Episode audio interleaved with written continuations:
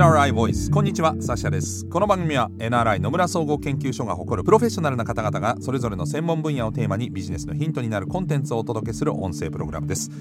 今回お話を伺うのは ICT メディアコンサルティング部パブリックポリシーグループマネージャーの小林慎太郎さんです。よろしくお願いします。よろしくお願いします。小林さんの専門領域は ICT 公共政策経営ということで観光庁や情報通信業界における調査コンサルティングに従事されましてまた近年はデータ活用のためのプライバシー保護をテーマに活動されています現在は総務省と経済産業省による企業のプライバシーガバナンス検討会の構成員を務められているほかご著書にはパーソナルデータの教科書がございます。さて今回のシリーズではプライバシーガバナンスの時代をテーマにお話を伺っているんですが今回はどういった内容でしょうか？はい今回は守りのプライバシーガバナンス投資です。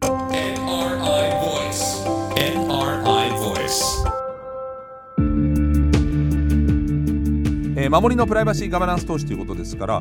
っぱり守りプライバシー保護のための投資をしていくということですか？そうですね。はい。今後プライバシー保護に投資できない企業は淘汰されてしまうんではないかなと予想しております。なるほど。つまり生き残っていくためには絶対に投資しなきゃいけない守りのプライバシーガバナンス投資ということになると思うんですけどじゃあ攻めのプライバシーガバナンス投資っていうのもあるんですか？そうですね。ただあの脇を固めてファイティングポーズを決めてからでないと攻めに転ずることはできないと思います、うん。ですのであの攻めの投資は次の回でご案内したいと思います。わかりました。じゃあその攻めもあるんだけれどもまず今回は守りということですが、えー守りの投資っていうと具体的にどのような投資になるんでしょう？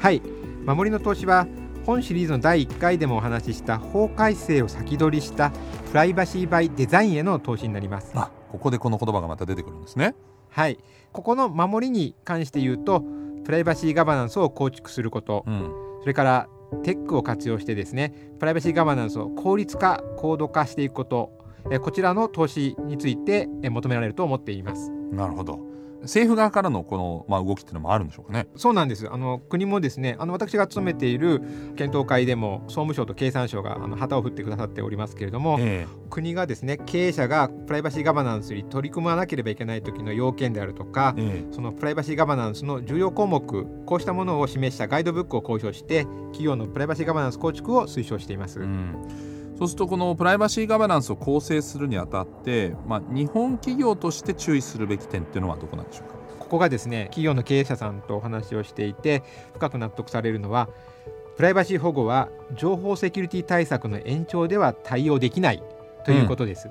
別物だと。別物なんですね、え。はい。なるほど。まあ同じようにこう情報セキュリティ対策っていうのもまあ情報を守るっていう意味では同じように感じるんですけど何が違うんでしょう？確かにですねもともと個人情報保護からこのプライバシー保護っていうのを考えることになるんですけれども、え個人情報文字通り情報ですのでこの情報を保護するということで情報セキュリティ対策だと思われがちなんですけれども、ええ。ただそれはあの一部分でしかなくてあの全体からするとプライバシー保護と情報セキュリティ対策は別々のものになります。えうんなんかまあ似たようなものとしてあの見ちゃってる場合が多いと思うんですけどもそうではないと。そうなんですね例えばサシャさんとかがですね、はいアプリとかを使うときに、はいプライバシーポリシーを読んで、はい同意したりしますよね。ええ読んでないこともありますけどもはいただこれ同意を取得するために個人に働きかけをしますよね。はいでこれは情報セキュリティの世界ではないんですね。情報セキュリティはどちらかというと今あるデータを鍵かけて安全に取り扱う。なるほどね。はい、ですが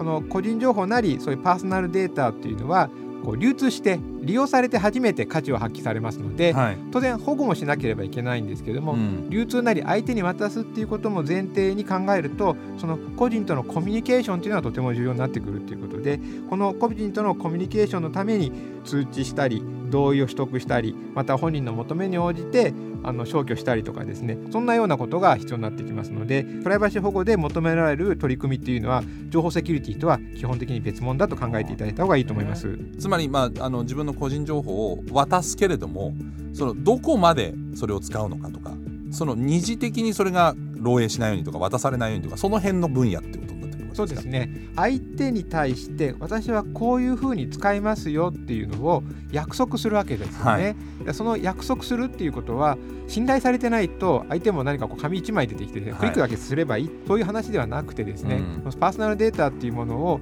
こう渡すっていうことについて、うん。しっかり相手に理解していただいて、うん。でその上で取り扱いしてもらうと、まあ、なるほど預かってるっていうことですね。それ例えば現状の,、まあ、あのおしなべてこう日本企業とかを見ていった時に情報セキュリティの対策をしている部門と個人情報の保護っていうのは大体同じ人がやってるとかっていう時も多いんですか？そうですねもう圧倒的に今は情報セキュリティ部門の仕事の延長で個人情報保護も対応していると。ただしプライバシーポリシーとかそういう法律に関わるところの部分はあの法務部なり法務部門に相談しますっていうことで、うん。どちらかというと情報セキュリティ部門のところが主でプライバシーにちょっと関わる部分は法務部門のリーガルな対応っていうことでうん。追われていて、本来事業部がですねサービス提供する消費者の方と向き合う時に考えなければいけないプライバシーっていうものがなおざりにされてるっていうことなんだと思います。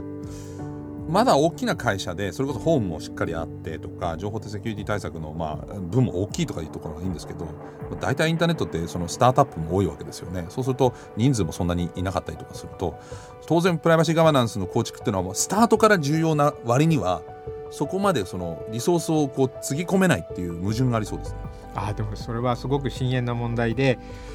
逆に言うとそこのプライバシー保護っていうのを今はスタートアップでも一番最初に置いてその上でデータを取得するっていう形でないと、うん。もう取り組めない時代になってると思いますね。つまり老舗だろうが新しい会社だろうが考え方改めるっていうことがもう急務だってことですか？そうですね。あのパーソナルデータを活用してサービスを提供する以上情報セキュリティはもちろんのことプライバシー保護っていうものをうん。独立して考えてコミュニケーションを取っていくっていうことが重要だと思います。うん、どうなんでしょう？そのプライバシー保護の、まあ、新しい組織をいきなり作るっていうのは簡単にはできないですよね。おっしゃる通りでしてデータを取り扱うっていうことについては、まあ、情報セキュリティ部門がいろいろこう箸の上げ下ろしのように指導してきたわけなんですけれどもそのプライバシーを考えるっていう時にですねこうすると消費者にはちゃんと伝わる。これは消費者嫌がるとかですね。そういった部分については事業部もしっかり考えていかなきゃいけないところですしそういったいろんな部門を巻き込んでちゃんとピン止めしてですね皆さんにプライバシーはどういうものなのかっていうのを考えてもらうっていうそういうものをちゃんと理解してもらうっていうためにはかなり時間がかかるう取り組みだと思いますのでこれをどこかの部門が横丁の業務のようにして行うんではなくて、うん。ちゃんと組織を作ってですね、うん。あのそこの主たる業務として取り組むっていうことが重要になってくると思います。まあ、あのもともと情報を扱ってる会社なんかはその辺そのアナログだろうがデジタルだろうが情報管理に関してはかなりあの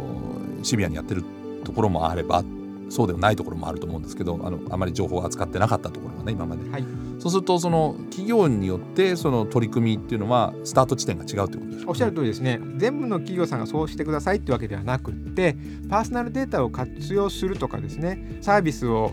提供するっていうことを考えるんであればしっかりプライバシーについての投資をしてくださいというものですのでインターネットなりそういう IoT デバイスを通じてパーソナルデータを大量に収集するっていうことをなりわいとするっていう企業さんであればあのプライバシー保護に対しては一丁目一番地で取り組んでくださいというものになります。そうすると自分の会社で扱う個人情報とかパーソナルデータっていうのをまず把握するのが重要。そうですね。スタートアップではそういうことはあえて必要ないかもしれないんですけれども、今日本の企業の多くが取り組んでいるのは自社の事業部であるとか、はい。グループ会社横断的な利用なんですね。はい。はい、そこではこれまでサービスで収集していたデータとは別に横の事業部とかグループ会社とか、はい。場合によっては他の事業者があの集めてたデータというのを個人に紐付けて、はい。で横串を刺して活用するっていうものになりますので、えそういった時にはその新たにプライバシー保護組織なりが考えたプライバシー保護対策っていうものをあの普及していく必要があると思います。えうん。そうするとあのそのプライバシー保護組織っていうのを新たに立ち上げるとどういう変化が起きるんですか？はいこれまでですね事業部はサービスを新しく考えた時に相談する先がですね情報セキュリティ部門ありました。はい。でまた法務部門がありました。え広報部門っていうのもあるんですね、うん。あの通知をしたりしなきゃいけない、はい。い、ろんなところにですねこう1対1であちこちに紹介してたものを、はい。こうワンストップで紹介できるようになって、えうん。そうするとこれまでエアポケットのように本当は全部まとめてやればコミュニケーショントラブルなんてなかったところがあの今までいろいろこう見過ごされてた部分がいっぱいあったんですけども、ワンストップで取り組めるようになるとはい。よりあの効率的にかつ高度にデータをつなげた形でアドバイスできるもしくは評価できる対策を打つことができるっていうことになると思います。ただこれがじゃあその回り出すと今度はなかなかその人員を増やすとかしていかないとどっかでコップの水が溢れるというか。そうなんですね、えあの私が経験している話でいうとこういうプライバシー保護の中心となる組織を作るとですね、え。想像以上に相談が事業部から寄せられることになります、うん。逆にこんなに事業部は悩んでたんだっていうぐらいですね。うん。あわーっとこうこの組織に対して質問なりあの紹介っていうのが入ってくるわけなんですけれども、はい。でこれをいちいち人力で処理していっては溢れてしまいますので、はい。まあ、この時点まで来るともうツール導入っていうのは不可欠になると思いますね、はい IT 活用です。なるほど。それツールっていうのがあるんですか、そうなんですね。あの日本ではまだまだ馴染みが薄いんですけれども、えこういうプライバシー規制が厳しいあのヨーロッパであるとか米国ではですねプライバシーテックって言われる領域が今はすごく伸びていて、プライバシーテックね。プライバシーテックはないんです、はい。あのスタートアップ企業を中心にですねどんどん増えていてえヨーロッパアメリカでは採用されてますね、えうん。はいどういった会社があるんですか？最も大きなシェアを誇っているのが2016年にアメリカで創業されたワントラスト社です。ここはまだ2022年の現在6年ぐらいなんですけれども実は5000億円以上の企業評価を受けるぐらいに急成長している会社さんなんですけれどもはい、同意管理であるとかうん。データマッピングまたは請求権対応って言われるですねセキュリティとは違うプライバシー保護ならではの機能を効率よく管理するためのツールを提供してくれています。うん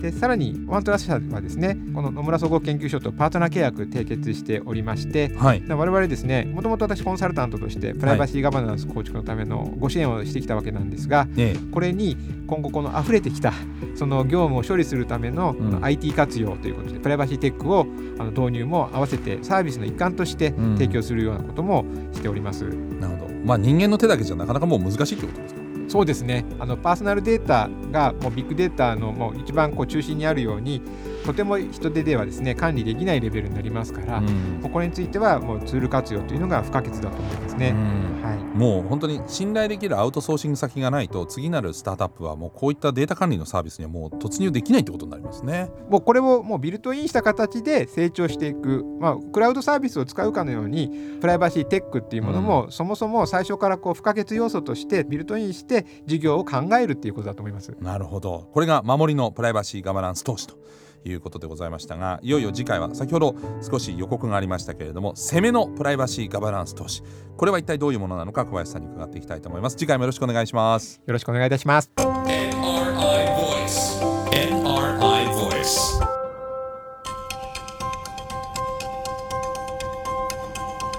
NRI Voice この番組は Apple や Google などのポッドキャストのほか NRI のウェブサイト内からもお聞きいただけます。NRI Voice で検索してチェックしてください。最終回も引き続き ICT メディアコンサルティング部パブリックポリシーグループマネージャーの小林慎太郎さんにお話を伺います。ナビゲーターはサーシャでした。